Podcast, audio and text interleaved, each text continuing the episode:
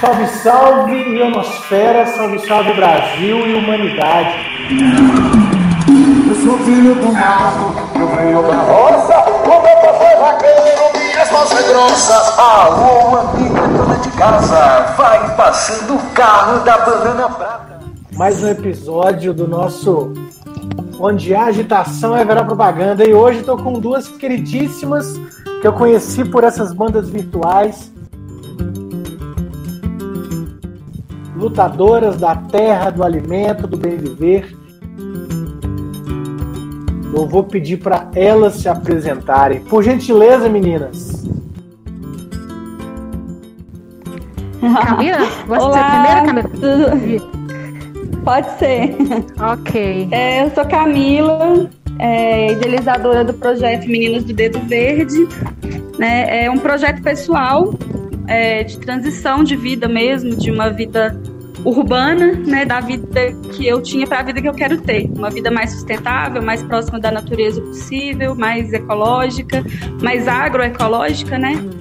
É, e no meu Instagram, Meninas do Dedo Verde, eu compartilho alguns hábitos que eu adquiri, que eu venho aprendendo, é, alguns produtos, né, algumas coisas que eu produzo, mais voltados para a área das ervas medicinais, que é meu campo de estudo, né, de pesquisa. É, e não é uma empresa, então eu não tenho sócias, né? É como é um projeto de vida, eu tenho amigas, parceiras, e a Claudinha é uma delas, né, que está aqui com a gente. É, pessoas, meninas, né, que, que me incentivam, que me ajudam a colocar no papel, tirar do papel, colocar na prática, e é isso. Massa, Camila. Salve, salve. É, eu sou Cláudia Farinha, agricultora familiar, sou militante, ativista, feminista e sou assentada da reforma agrária, né, pela um assentamento de trabalhadores rurais ligado à Confederação dos Trabalhadores na Agricultura, a CONTAG, né, a CONTAG que promove a Marcha das Margaridas. Enfim, então estou, um prazer enorme estar aqui participando com vocês desse, é, desse momento para falar sobre agricultura familiar, sobre comida saudável. Enfim, é, é isso. Maravilha, gente. Então, conexão Belo Horizonte, Divinópolis, Brasília, que hoje está fazendo aí 60 seis anos. décadas, seis décadas. Que loucura que é Brasília. Esse país, né, gente, ainda mais nesse momento obscuro que a gente vive, né, dentro e fora de casa, dentro e fora do prato, né, e dentro e fora da terra. É impressionante isso. Então, sobre esse papo nosso, né, eu queria já, a gente já começar abrindo essa porteira, aliás, derrubando essas cercas, né? Não tem porteira para abrir. Vamos aí, Aham. vamos falar um pouco, gente. É, eu acho, isso é um cachorro latino, é isso? Nossa, é aqui namorada, gente. É, como eu estou favor. namorada do, como eu estou aqui namorada do Bem Querer, a gente tem, né? A, a Luna tá atrapalhando um pouco, né? Não tá Nossa, atrapalhando, não. não. pelo contrário, isso é vida real. É vida Igual- real, então a gente É lida com os real. animais.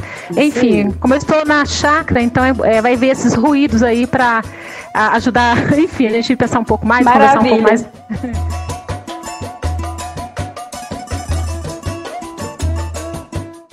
Maravilha, que a gente chama de paisagens sonoras. Inclusive, um Paisagem pouco sonora. antes, É isso Um mesmo. pouco antes a gente estava trocando ideia aqui, é, eu e Camila, e passou o ca- o caminhão do, da laranja. Direto da roça freguesa. E avise aí pra vizinha. que temos também inhame e batata doce freguesa. Venha conferir as nossas ofertas. E depois passa o que é de pequeno produtor, olha só, hein? Vida real, gente. Muito Exato. massa. E depois passou o caminhão da. que é o caminhãozinho do biscoito. Delícia É, demais. É, então, eu, eu tenho um privilégio, assim, acho que é um Aham. privilégio que o- os barulhos sonoros, a gente vê que mais são os animais, é, né, galinha, cachorros, pássaros, canto dos pássaros, pouca gente ouve é, essa questão do desse ruído da cidade, né, que é, eu já morei na cidade, então incomoda um pouco, é, sobretudo nos feriados, né, costuma passar o carro do ovo, que é bacana, mas assim, aquele barulho, enfim, essa questão da poluição sonora da cidade, eu, o- o meu, onde eu moro é, é um pouco diferente, assim, é mais tranquilo, é saboroso de ouvir, é gostoso de ouvir, na verdade. Então, eu tenho esse, eu acho que eu nasci privilegiada nesse sentido. Eu tenho esse privilégio, né, no sentido de, de que tudo aqui é a natureza, é o bem-estar, eu convivo mesmo com o meio ambiente, enfim. Não, boto fé demais. Então, falando nisso, nesse convívio com o meio ambiente, né? E nós sabemos que é, a maioria do nosso alimento, que tudo que é produzido nesse país é exportado. E a maioria do nosso alimento vem do pequeno produtor. Do pequeno produtor. Não é isso? Exatamente. Então, vamos conversar um pouquinho disso, nós três agora. Aliás, nós três não, eu tô aqui só conduzindo. Vocês duas, no caso, por gentileza.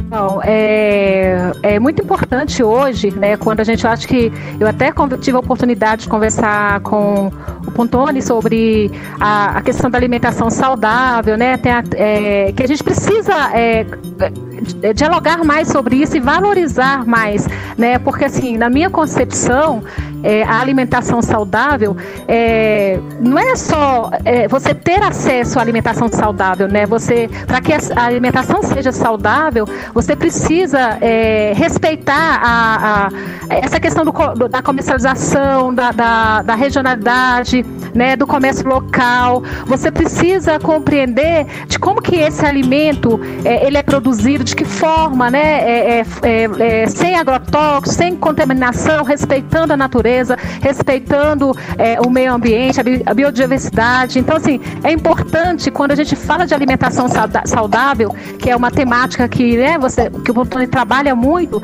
tem que levar em consideração esse ambiente, né, sem agredir o meio ambiente. E hoje, inclusive, que a gente é, é, tem um governo que é contrário à agricultura familiar, né, que fica aí o tempo todo é, é, liberando agrotóxicos, né, agrotóxicos que mata, que mata todos os dias, que mata, é, é constatado o, o, o, mal que ele faz para nossas vidas, para nossa saúde, e ainda assim é, a gente vê hoje um projeto que é contrário, né? Esse projeto que a gente busca, né? É, pela, pela é, alimentação saudável.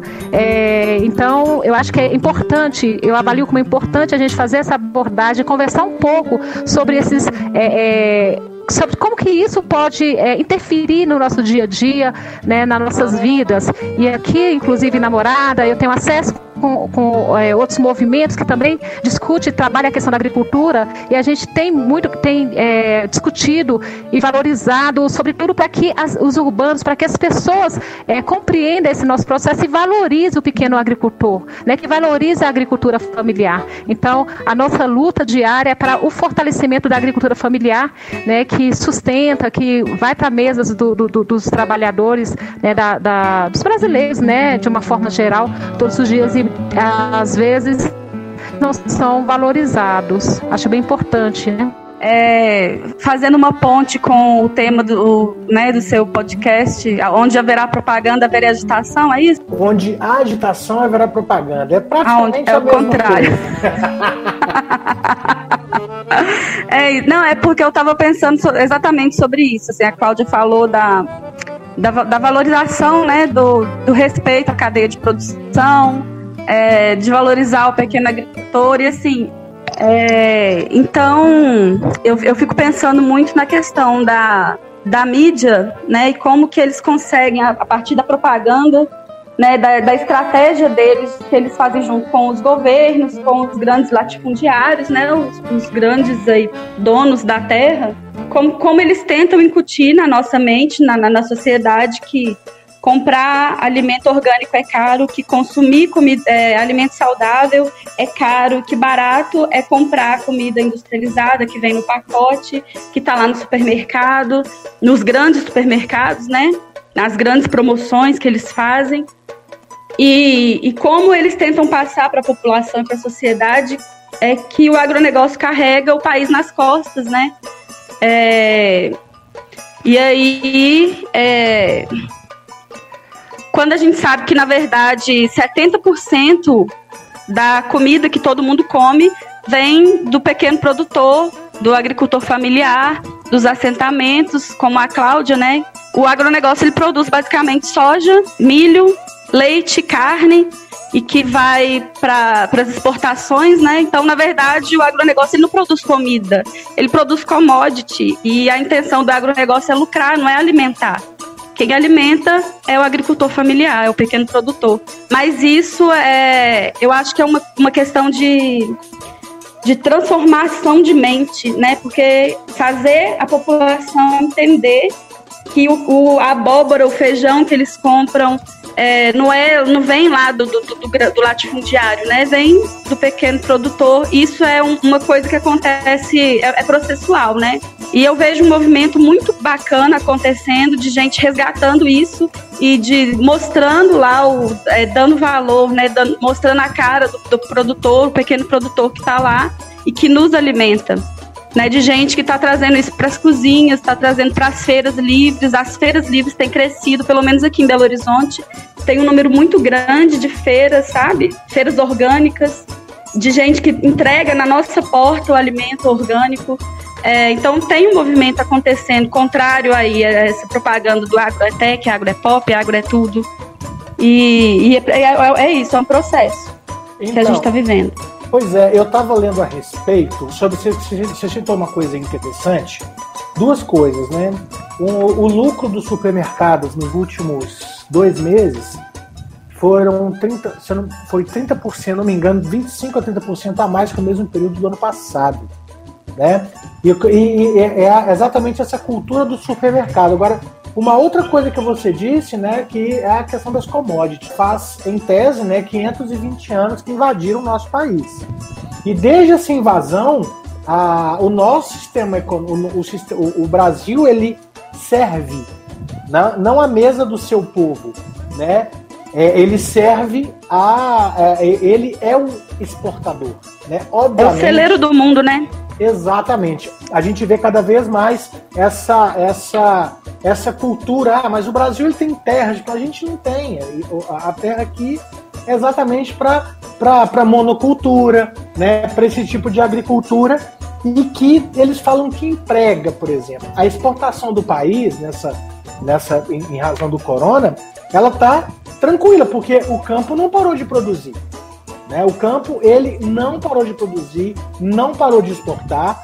E o que a gente está tendo agora, o que pode acontecer, é um desabastecimento, porque os nossos programas de, de dos armazéns de estocagem de alimento para distribuição à população, isso começou a ser isso começou a ser sucateado já, já tem um certo tempo, e claro, se agudizou aí com o golpe né, é, que, que tirou a nossa presidenta, e, uhum. obviamente, depois com esse, com esse neofascista no poder, né?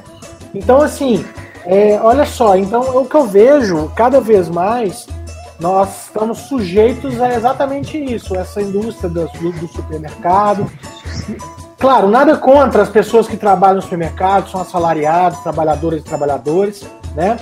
Que não são os donos e donas dos meios de produção, obviamente, eles falam, ah, mas o setor gera muito emprego e tal. Ele, ele deve existir se ele tiver uma outra lógica. Por exemplo, uhum. ao, ao, mesmo tempo, quando você tem uma grande rede de supermercado, quando ela se instala, é, aqueles, a cada emprego que foi gerado para aquele ponto de venda, a gente tem um gap, a gente tem um buraco muito grande de outros empregos que foram tirados a partir dessas uhum. é, são os pequenos sacolões, o pequeno produtor. E como que isso fica? Isso vai impactar aí, né? Porque as pessoas elas ocupam as terras que precisam ter a função social. Exatamente. As são ocupadas exatamente para isso. Como que fica aí no seu dia a dia em relação a isso? Então, é, eu vou fazer um, um, uma observação na fala da Camila que achei bem interessante, né? Por quando favor. ela fala, quando ela fala essa questão da do latifúndio, né? Que bate forte, e, uh, sobretudo aqui no Distrito Federal. Né? É, mas ao, ao, mesmo tempo eu quero trazer uma abordagem que eu acho bem interessante aí com é, a, a, a, partir da minha vivência enquanto agricultora, que existe também uma coisa que eu acho bem legal a gente falar, fazer abordagem, é, uma visão né, de muitos de romantizar a agricultura familiar, de romantizar a vida no campo. Né? E aí dialoga com o que a Camila falou, que às vezes não valoriza o, o, o produto é, orgânico, não valoriza o produto da agricultura familiar, porque é, a, vis, a, a, sua, a visão às vezes é muito equivocada de que é, nós nós que somos agricultores, é, a nossa produção é tranquila, é fácil, e aí eu faço o link com a morada do bem-querer, que às vezes eu, eu, eu, consigo colocar algumas coisas, dialogando um pouco com o meu público lá, e às vezes é, é, acaba assim, passando essa imagem de que viver no campo é, é, é, é gostoso, é saudável, e na verdade é árdua a nossa vida, né? é bem difícil, então precisa de fato, Camila, isso que você coloca, ser valorizado, o que a gente produz né, na agricultura, precisa ser valorizado. E é, uma, uma, um mecanismo para que a gente seja valorizado, para que a agricultura familiar seja valorizado, são algumas políticas públicas que aí o, o traz com muita propriedade, né? Que a gente viu desmoronamento nesse governo atual, que é contra a agricultura familiar, que é contra a reforma agrária, né? A gente sofreu vários ataques é, é, é, é desse governo quando a gente fala é, é, sobre a questão da, da, da, da, reforma agrária, quando a gente conversa, quando a gente quer implementar uma reforma agrária, né? que contém contemple os diversos trabalhadores que querem voltar. Você, Camila, mesmo fala que quer vir para o campo, né? Você uhum. tem é, essa identidade, essa cultura de querer voltar para o campo. E um dos instrumentos, um dos mecanismos que poderia facilitar o seu retorno, a sua origem para o campo, é essa política da reforma agrária que hoje, infelizmente, está totalmente acabada. Né? O governo ele trabalha na perspectiva da regularização fundiária, que é focada nos grandes, no latifúndio, né? Que não dialoga com a nossa realidade, que não dialoga para o fortalecimento da agricultura familiar, né? Então, assim, a gente, o que a gente presencia nesse governo é esse desmonte, é, é, é é uma forma de passar para a sociedade que os trabalhadores rurais, os trabalhadores sem terra, são baderneiros, né? Eles querem invadir. A palavra de ordem é invadir e não ocupar, uhum. né? Então é, é, muito difícil, é muito ruim e é importante que a gente converse mais sobre o assunto. É importante que a gente passe para as pessoas é, da importância do fortalecimento de, dessa política. E uma outra coisa que é, pode também estar tá ajudando muito nesse processo, uh, não foi falado ainda ainda, é a valorização dos CSAs. Eu não sei no estado de vocês como é que vocês lidam com isso, que é a oportunidade do, do, da, da pessoa que não é da agricultura, do trabalhador comum, fazer parte da rotina, do dia a dia né, do agricultor. E aí, quando eu falo dessa questão da romantização, acaba que as pessoas que compõem, que fazem parte dos co-agricultores, né, que a gente chama, eles têm a oportunidade de vivenciar e valorizar o trabalho do homem do campo, da mulher do campo. Né? Então, acho que é muito legal, muito importante. E é isso, a gente precisa, de fato, é, cada dia ocupar esse espaço, falar dessa importância, valorizar, de fato, a vida do trabalhador, da trabalhadora, porque não é nada, é, é, é difícil e a gente precisa mesmo ser valorizado. E falar de comida, falar de alimentação saudável perpassa essa valorização do nosso trabalho, né? Então acho que é, é, é isso um pouco que eu queria estar falando a partir da, da reflexão da Camila, né? Eu acho que é bem legal, Antônio. Então, Camila, sobre, sobre isso tudo, eu vejo que você tem um projeto, né? As meninas do Dedo Verde. Uhum. Né, e a gente podia até falar um pouquinho dessa sua, dessa sua, para a gente aproveitar essa, essa discussão né, sobre o campo, né? A Cláudia disse uma coisa muito interessante sobre a gente tem a, a principalmente quem não tem um contato, quem está é, embora eu, eu, eu, eu, eu, eu não esteja morando mais em Belo Horizonte, eu estou em Divinópolis, é uma cidade, eu moro na área urbana de Divinópolis. É importante ressaltar porque aqui em Minas as pessoas acham assim, aqui mora quem não mora em Belo Horizonte mora na roça.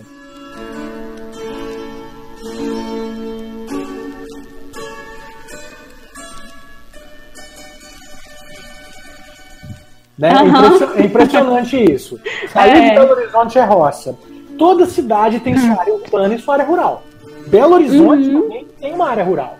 Pertence aí, né? Tá dentro da grande Belo Horizonte nesses, nesses espaços. Claro que existe uma aglomeração grande de pessoas, a, a, a, a os territórios quase que é, é, se uniram assim do ponto de vista da urbanização que é um outro problema, acho que a gente pode até conversar isso aí no outro episódio, como que a urbanização também ela, ela contribui também para acabar com os pequenos produtores. Mas isso é uma outra uhum. coisa, é só para a gente pontuar sobre isso. Não, porque mora, não. Aí eu voltando. Divinópolis, eu não moro na roça, né? Eu moro na área urbana de Divinópolis, onde eu quero chegar. Então, às vezes, a gente fica, pega aquela aquele alimento num sacolão, ou então na, na, na, na parte de hortifruti de um, de um supermercado, que seja, a gente fica, olha, né? Mas a gente às vezes romantiza demais a coisa.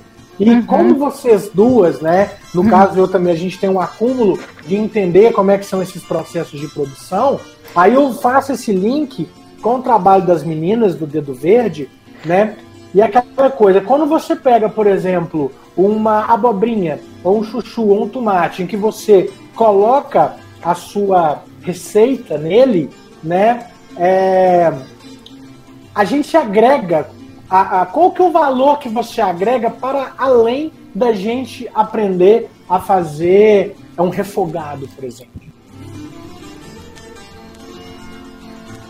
É, então, eu, eu acho que eu, eu podia, eu queria falar um pouco então sobre a minha relação sobre, com a comida, né? É, para chegar nisso aí que você falou. Minha relação com a comida, ela passou passou sempre pelo campo da culpa, sabe? Muito pelo campo da culpa.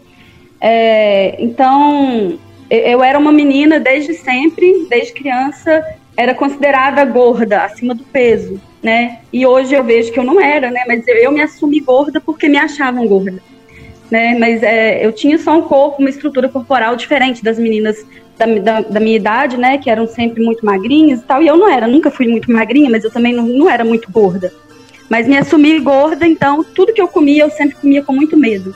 Né? E assim, eu venho de uma casa que sempre comeu muito fast food, muita carne, né? Assim, pela é, pelo histórico da minha família, né? Minha mãe conta que quando ela era criança, minha avó dava meio ovo para cada, porque não podia dar um ovo para cada um.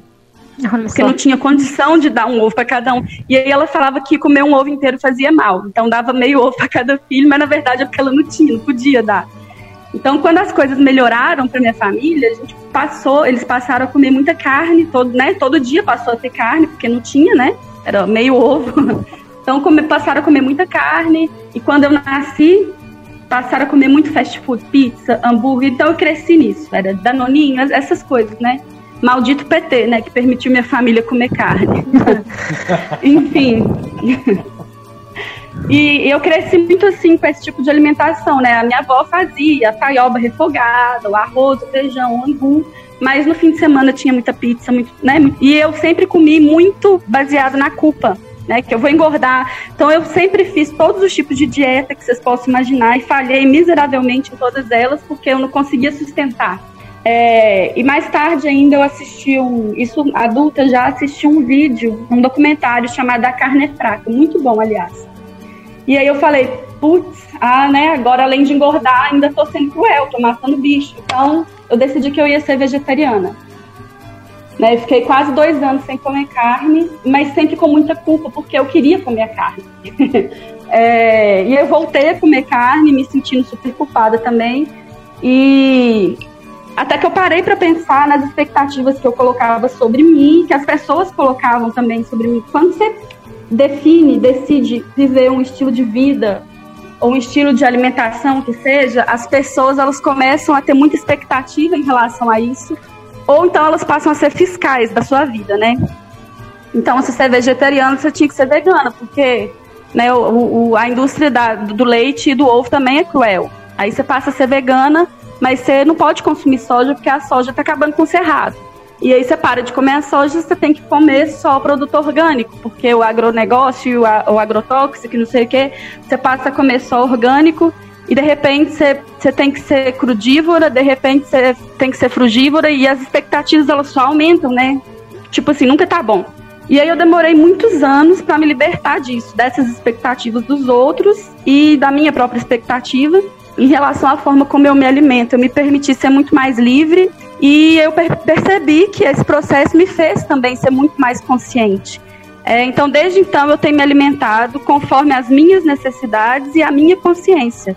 Então, toda vez que eu vou escolher um alimento, seja no supermercado ou na feira ou em qualquer lugar, eu me pergunto o quanto esse alimento vai me fazer bem e vai fazer mal para o mundo, sabe? E dentro disso, dessas duas coisas, eu procuro ter um equilíbrio né? Nem muito radical e mas sempre também pensando quanto o que eu estou trazendo para minha comida vai impactar o mundo.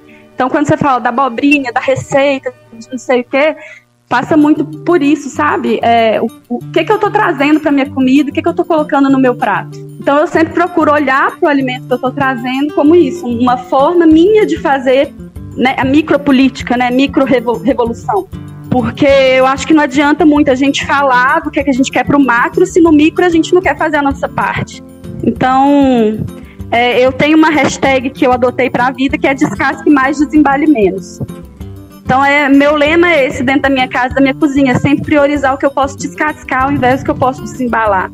Então, eu pego uma abóbora. Eu, outro dia eu estava fazendo o, o raciocínio aqui, eu comprei meia banda de abóbora e eu paguei dois e pouco. E ela me alimentou por três dias e ainda me rendeu um petisco de semente de abóbora e ainda me rendeu uma sobremesa, porque eu fiz um doce depois com a, o resíduo do coco, do leite de coco que eu fiz. Então, meia banda de abóbora com dois e pouco me alimentou por três dias. Né? E as pessoas falam assim: é caro se alimentar saudável ou natural, é caro ser vegano ou vegetariano, sei lá. Mas, poxa, uma lata de leite condensado custa mais do que isso. Né? Um pacote de biscoito recheado custa muito mais do que isso. Então, esse é o tipo de raciocínio que eu procuro fazer sabe? Mais do que uma receita que vai mudar o mundo, é a forma como eu trago os alimentos para minha casa e como eles estão compondo o meu prato.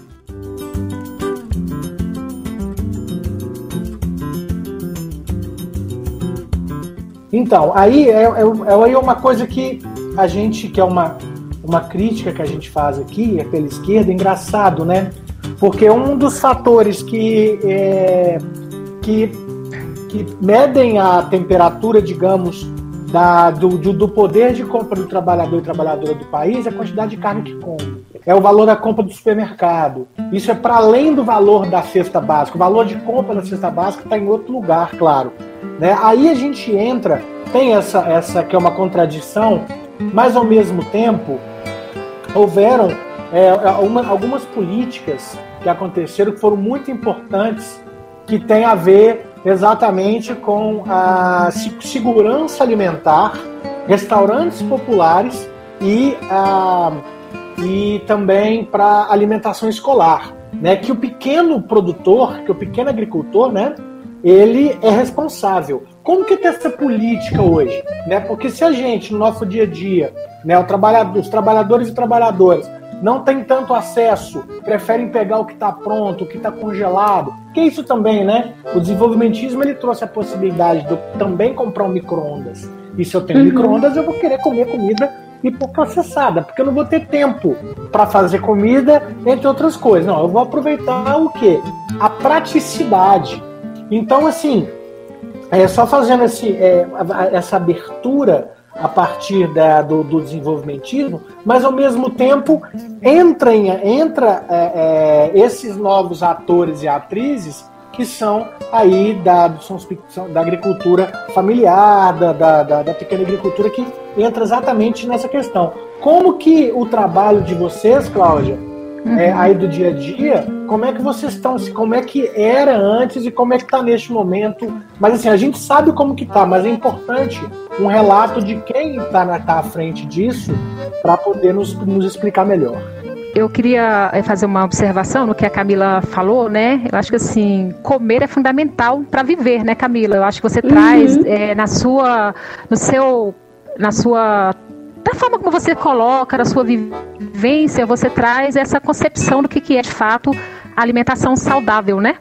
É, uhum. que o alimento que comemos deve ser bom, limpo e justo, né? Ou seja, tem que ser bom e que a gente e que seja saboroso, né? Porque não é bom, mas tem que ter, tem que ter a, a questão do sabor. Deve ser cultivado de maneira limpa, né? Observando a questão é, do, do se prejudica o meio ambiente, se prejudica a saúde, aí vai para além dessa questão dos agrotóxicos que você trouxe muito bem na sua fala, e que deve também valorizar o pequeno agricultor, né? Que deve valorizar os agricultores familiares. Então, acho que esse conceito, essa concepção que você trouxe do alimento, é, da alimentação saudável, perpassa por todos esses caminhos.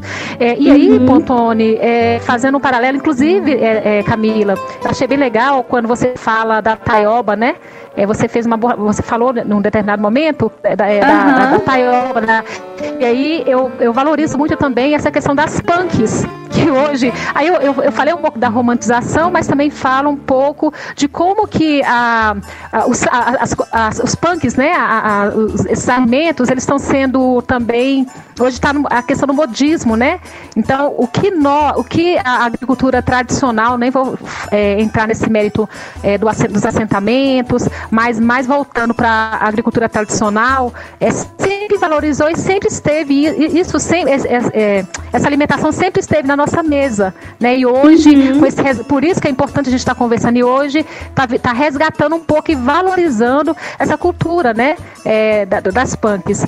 Mas assim, é, Pantone, é, em relação às políticas, e você falou do PAA, né, que é um dos instrumentos bem importante para a gente.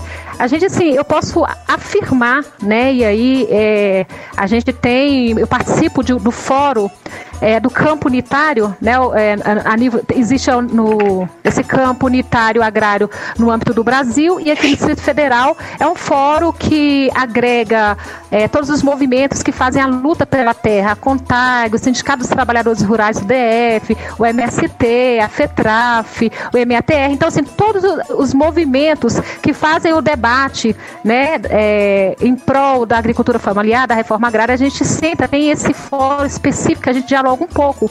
E a gente percebeu né, o quanto que a gente está retroagindo, né? Ah, é, para você, vocês verem, isso está sendo retratado o tempo todo na mídia, é, existe um desmonte do INCRA, né? Sobretudo das políticas públicas que a gente há muito tempo, há muitos anos nós conquistamos com muitos esforços e hoje está sendo desmontado por esse governo, que é totalmente contrário a essa política da agricultura familiar. Então a gente percebe é, nesse período do governo Bolsonaro é, está estagn, totalmente estagnada né? A, a, gente percebe isso, a estagnação das políticas públicas para a gente.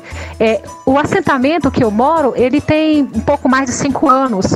Então, todas as políticas que nós recebemos foi nos governos do PT passou esse período, a gente não consegue ver avanço, a gente não consegue compreender por que que, é, é, assim, parece que o que a gente percebe, e essa análise é uma análise muito, é, uma análise macro, inclusive, e é, é, a, a ideia, o que o governo quer passar, o que eles querem fortalecer, exatamente, eu falei no, no início, que é a regularização fundiária. O que, que significa isso para a gente? É você pegar os latifúndios, pegar os grandes, por exemplo, aqui em Brasília, que a gente tem muito, regularizar, regularizar a propriedade deles, entendeu? Para que não haja mais reforma agrária é triste falar, mas assim, eu, eu não consigo é, perceber, eu não consigo visualizar né, a política, o andamento, a continuidade da política de reforma agrária nesse governo. Isso é muito sério, porque, por exemplo, aqui em Brasília a gente tem inúmeros acampados em, em condições subhumanas, né, é, com essa questão do coronavírus. A gente percebe, é, tem famílias que estão, inclusive, passando dificuldades, né, a gente está se organizando aqui para levar cesta básica, enfim, para o movimento pelo partido. Então a gente tem que é, é, organizar esse movimento aqui para dar condições a essa família sobreviverem. Porque pelo Distrito Federal é, e pela política do governo não vai acontecer mais reforma agrária. Porque eles não compreendem como importante e ignoram totalmente os trabalhadores que vivem em condições subhumanas nas áreas rurais aqui do Distrito Federal, que dizem que não tem. Mas com o processo da regularização fundiária, eles, os grileiros, os, os ocupantes que estão nas propriedades, eles querem regularizar. E aí, esse público que está instalado, né, que estão morando há anos, mais de oito anos, a gente tem é, é, é, pessoas que são trabalhadores, vidas, famílias que estão nessas condições e que não sabem para onde vai, né? Porque tem pessoas que cresceram, adolescentes, gente que hoje tem filhos que estão morando nessa condição e não sabe para onde vai e o, e o governo não tem uma proposta concreta né, para resolver a situação dessa família. Então, é muito triste, é uma questão preocupante que a gente deve conversar sim todos os dias sobre isso. A sociedade precisa compreender, e a Camila colocou muito bem o papel da, das grandes mídias, o que eles passam para as pessoas, né, para terem ódio dos agricultores familiares, para terem ódio dos trabalhadores rurais sem terra, e isso é uma falácia. Né? Os, os, hoje, nessa crise do coronavírus, vocês podem perceber, a gente vê né, quem está colocando é, é, comida, que está ajudando esses trabalhadores são é, é, os trabalhadores rurais sem terra, são né, os movimentos organizados que fazem a luta pela terra. Então precisa ter uma conscientização de que os movimentos sociais, de que os trabalhadores rurais, eles agregam. E não dá para você ignorar e achar que é um povo, é, é, ou, ou, compará-los com o agronegócio que mata todos os dias e as pessoas fazem vista grossa. Então, assim, só um pouco de desabafo nesse sentido, porque é cruel o que está acontecendo hoje, né, com, com é, a nossa categoria e a gente precisa bater fortemente nesse processo. Não, e tem, não, e a gente tem que falar mesmo, né?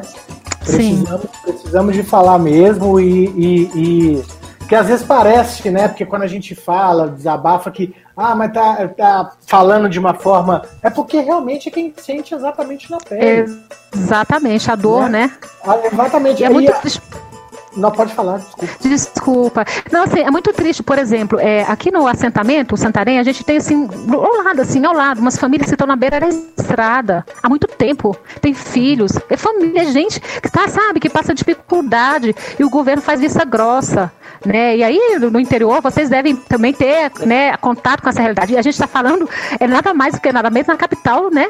E, é, é, é aqui em Brasília, onde tem o centro do, das atenções, do poder que deveria ser é, é, é, modelo, né? E a gente, a gente tem esse contato com essas famílias. Então isso é muito triste. Por isso que é importante a gente, quando a gente fala e você né, fala dessas políticas públicas para o fortalecimento, esses meios de comunicação que a gente pode ter acesso para passar, para conversar, para mostrar a realidade do campo, né, pro, pro, para os urbanos, acho que é muito importante. As pessoas precisam ter uma conscientização de que é, a vida no campo, é, e aí, é, é mesmo sendo os agricultores agricultores tradicionais.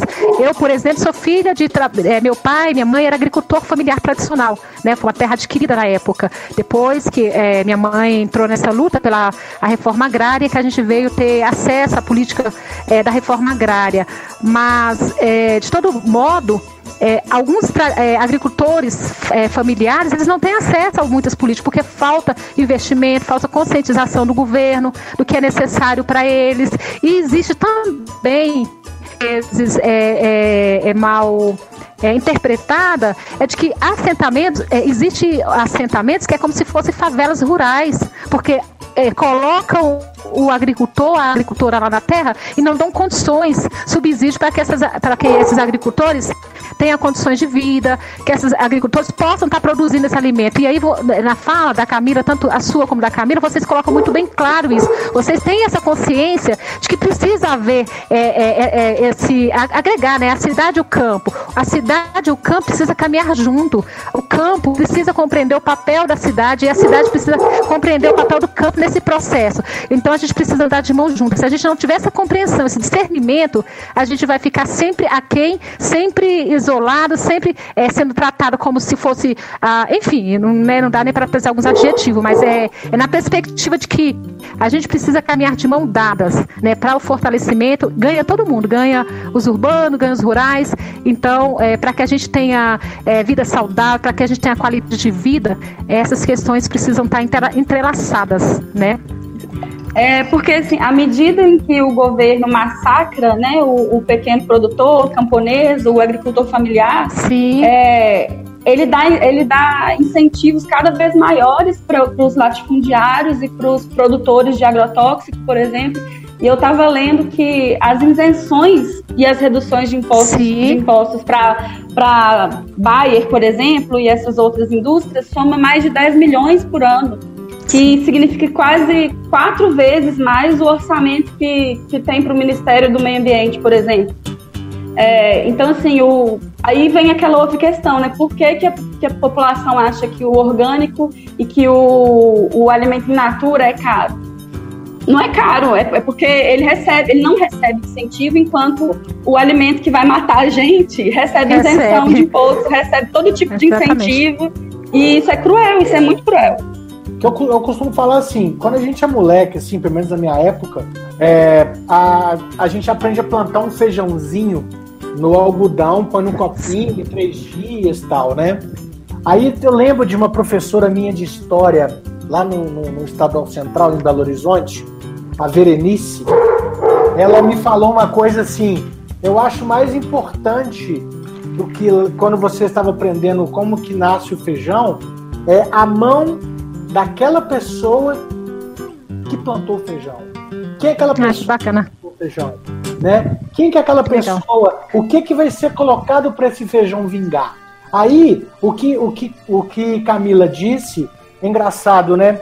A Bayer, a Monsanto, mas mais especificamente a Bayer. A mesma empresa que produz o agrotóxico, que é uma farmacêutica, ela também produz o, o remédio. Ou seja, é um ciclo vicioso onde ela envenena e depois ela supostamente É, supostamente. É, supostamente. cura. Né? É. Então é, é uma cadeia produtiva do mal, né? pornográfica, obscena, né? e que a gente fica se deparando. E uma questão exatamente dos subsídios. É claro que nós também temos um entendimento, nós temos um acúmulo, que uma família com 4, 5, 6 pessoas não vai ter condição de comprar cinco tomates, seis tomates a seis reais. Né? Porque a gente sabe que o custo do orgânico é caro porque não tem subsídio. Né? Não tem subsídio, os insumos usados, embora naturais, mas tem todo o manejo, né? É. tem, todo, tem toda uma questão, você não tem grandes extensões para ganhar por preço por mil, aquela história toda, né?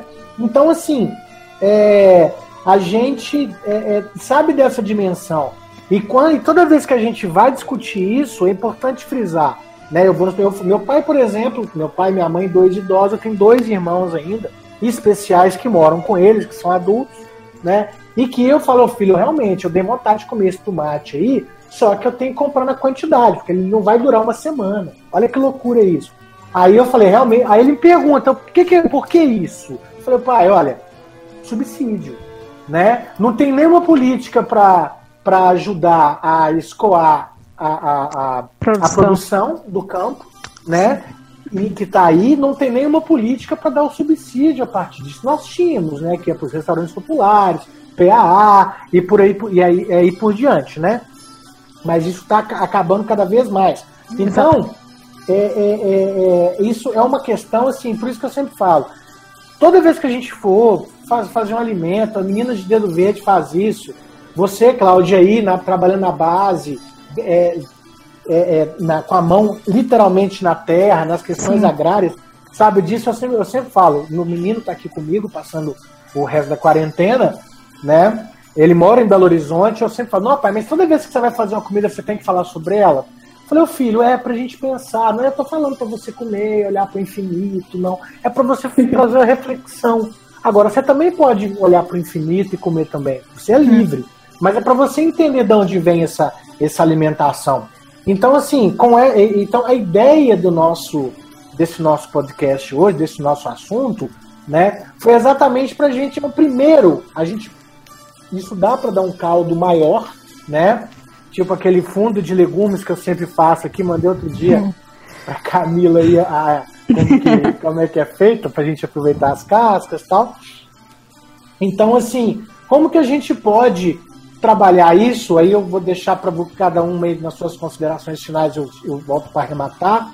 É, como que a gente pode trabalhar no cotidiano, no nosso dia a dia, com os pés no chão, né? Também com a pitada de romance também, que nós somos de amor também. Sim, claro. Não vamos nos embrutecer mais do que o Sim. mundo já está, né? Mas como que no nosso cotidiano a gente pode levar isso aí? Primeiro, assim, agradecer né, esse momento, acho que foi muito bacana o nosso bate-papo. É, obrigada, Camila, é, por, por tá, né, me- ter, ter me oportunizado a participar desse espaço. E eu acho que é isso, né? A gente precisa conversar. Eu acho que uma das iniciativas é a gente conversar mais sobre o assunto.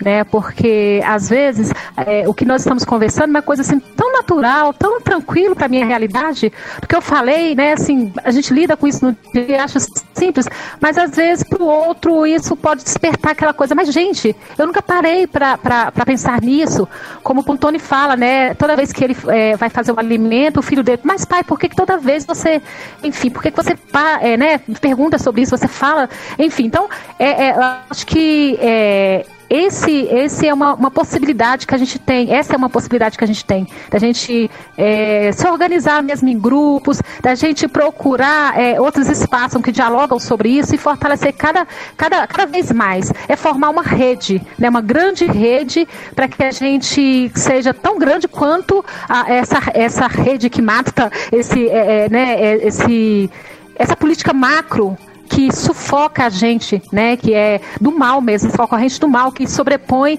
a nossa corrente do bem, que é ter qualidade de vida, ter alimentação saudável, que é valorizar o pequeno produtor, que é valorizar é, é, os, os, assentados da reforma agrária, que é valorizar, sobretudo, as organizações sociais, né, que discutem as políticas que, é, é que são contra a, a, a, a a destruturação né, das políticas públicas, do SUS, é, da Previdência, enfim, que é contrário esse projeto de, de, de, esse projeto que exclui, esse projeto excludente. Então, eu posso, é, eu acho que uma das maneiras mais eficazes são, são exatamente né, a gente é, se organizar em, em meios de rede, conversando, conversando na nossa comunidade, chamando o nosso vizinho para conversar, a Camila chamar a vizinha, chamar, enfim, então é a gente ir construindo essa rede para que a gente se torne cada vez mais forte e para que a sociedade compreenda que precisa valorizar, né, que, precisa, que a gente precisa é, sair desse processo, desse,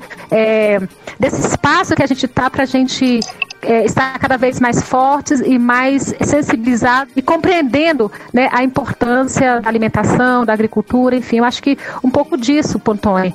É, eu acho né, o que eu posso estar colocando a priori seria isso. Eu acho muito interessante a gente pensar, talvez, né, esse bate-papo foi muito, né, assim, casual, mas acho que a gente podia estar organizando, inclusive, outras temáticas para a gente conversar. Foi um prazer enorme estar participando desse espaço aqui e coloca à disposição né, para outros assuntos, é, enfim, a, a, temática da mulher. Eu, eu, eu mesma é, faço muito.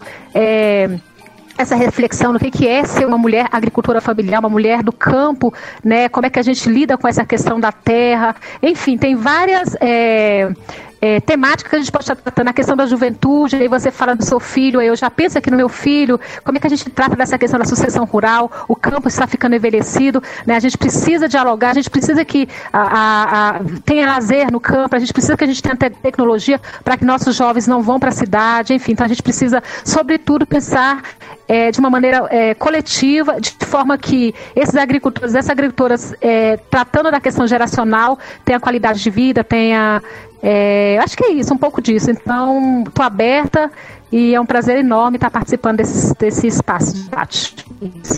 Gratidão. Eu ainda acho que, é, junto com as políticas todas, né, a militância, a oposição ao colonialismo, né, a, ao massacre mesmo, que a gente falou do pequeno produtor e tudo, é, eu acho muito importante a gente começar. Eu acho que uma das formas de resistência é a gente começar a olhar para o nosso alimento, né? É, como a gente já falou, de onde que ele vem e tal, mas começar a olhar ao nosso redor também, né? E ver que as, muitas vezes o espaço urbano ele pode ser um espaço de produção, que o nosso quintal ele pode ser um quintal de resistência, junto com a nossa cozinha, né? E, e começar a olhar as ruas, sabe? A comida está em todo lugar o tempo todo e a gente às vezes só consegue ver a comida na prateleira do supermercado.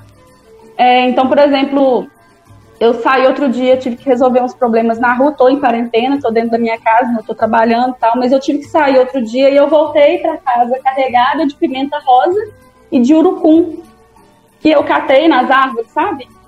Que tem por Bacana. aqui. Então, tem comida, sabe? Eu, eu, eu vivo no centro, né? No centro de Belo Horizonte, não, mas eu eu vivo próximo do centro de Belo Horizonte e, e tem aroeiras carregadas, a gente está, inclusive, na época, tem aroeiras carregadas de pimenta rosa, mas as pessoas não conseguem olhar para cima e ver, sabe? O, o que está lá. Então, a maioria passa e não sabe que é, é aquela pimenta que ela compra no pacotinho. Ou urucum, a pessoa passa do lado de um pé carregado de urucum e não, não, não imagina que aquilo é o coloral que ela compra no supermercado né? E, e, outras coisas também. A área hospitalar aqui de, de, de Belo Horizonte cheia de mangueiras, sabe? É, eu moro de um, né, é perto de, de, uma rua cheia de, de oitis de árvores, né, de, de oitizeiros, e as pessoas mal sabem que aquilo é de comer e chega a cair no chão e apodrece lá, as pessoas não sabem. Então, eu acho que um dos objetivos principais da indústria é afastar a gente da comida, né, e da natureza dela. É, então, quando a gente passa a olhar para a comida da gente, de onde que ela veio, como ela foi produzida, como que ela chegou até aqui, eu acho que a gente começa a ressignificar tudo e eu acho que a indústria começa a perder o espaço dela. Então, assim, é como eu falei, é um processo. Acontece lentamente e tal, mas quanto mais a gente traz isso à tona e quanto mais a gente conversa sobre isso, mais as pessoas vão olhando com outros olhos para aquilo que ela está trazendo para dentro da casa dela também, sabe? É, e pensar em outras alternativas mesmo de economia, de troca, de praticar a política de câmbio, de apoiar o, o pequeno produtor. É, aqui em Belo Horizonte tem gente que trabalha com hortas, né, é, hortas urbanas e vendem aquilo que elas, que elas produzem. É, Belo Horizonte, inclusive, é, é uma das referências em agroecologia urbana, tem uns projetos muito bacanas acontecendo aqui. Né? Tem um projeto que chama Trilha Agro, Agroecológica, é, então, assim, tem muita coisa bacana acontecendo no espaço urbano também e que pode aproximar a gente, né, da, da, dessa, dessa comida, de, desse campo, né, não está distante da gente, está perto. É, então, acho que é isso, é, é, olhar, é conversar, é debater, é militar e é observar também, é olhar para aquilo que a gente está comendo. Não, gente, maravilha. E, e assim, no início a gente conversando, é o carro de som, é o cachorro, é isso mesmo, isso é a vida Nossa. real. Né? É a vida Legal. real. E você, você citou, por incrível que pareça, você citou Aroeira. Eu, além de agradecer mais uma vez a vocês duas, e vamos estreitar aí os laços para a gente produzir mais conteúdo e compartilhar. Legal. É, eu me lembrei de uma música de Vandré, e nós vamos encerrar com essa música aqui de Vandré. É, Caroeira, vim de longe, vou mais longe. Quem tem fé vai me esperar, escrevendo numa conta para junto a gente cobrar. No dia que já vem vindo, que esse mundo vai virar. Noite e dia vem de longe, branco e preto a trabalhar. E o dono, senhor de tudo, sentado mandando dar. E a gente fazendo conta pro dia que vai chegar. Marinheiro, marinheiro, quero ver você no mar. Eu também sou marinheiro, eu também sei governar. Madeira de dar em doido vai descer até quebrar. É a volta do cipó de aroeira, no lombo de quem mandou dar. Uma honra conversar com vocês sobre comida, alimento, terra e amor, porque quem milita e milita em prol do nosso alimento, do bem viver e para a gente pensar no mundo onde caibam todos e todas, eu acho que passa por aí, gente. Muitíssimo obrigado cobrar no dia que já vem vindo, que esse mundo vai virar. No dia que já vem vindo, que esse mundo vai virar. Noite e dia vem de longe, branco e preto a trabalhar. Dia vem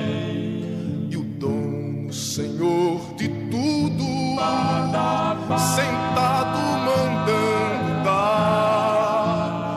e a gente fazendo conta pro dia que vai chegar. E a gente fazendo conta pro dia que vai chegar.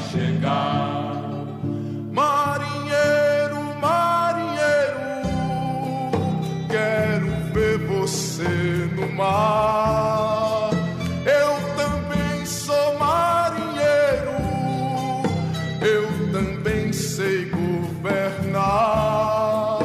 Madeira de em doido vai descer até quebrar.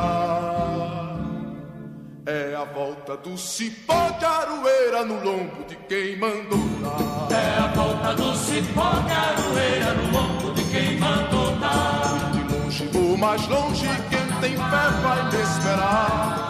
Escrevendo uma conta pra junto a gente cobrar. No dia que já vem vindo, que esse mundo vai virar.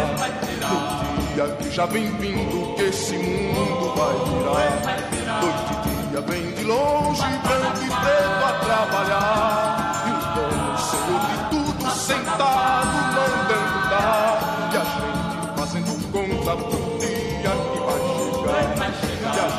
fazendo conta pro dia que vai chegar. Marinheiro, marinheiro, quero ver você no mar. Eu também sou marinheiro, eu também sei governar. Madeira de dar em doido vai descer até quebrar. É a volta do cipó de aroeira no longo de quem mandou dar. É a volta do cipó de aroeira no longo de quem mandou dar. É a volta do cipó de arueira no longo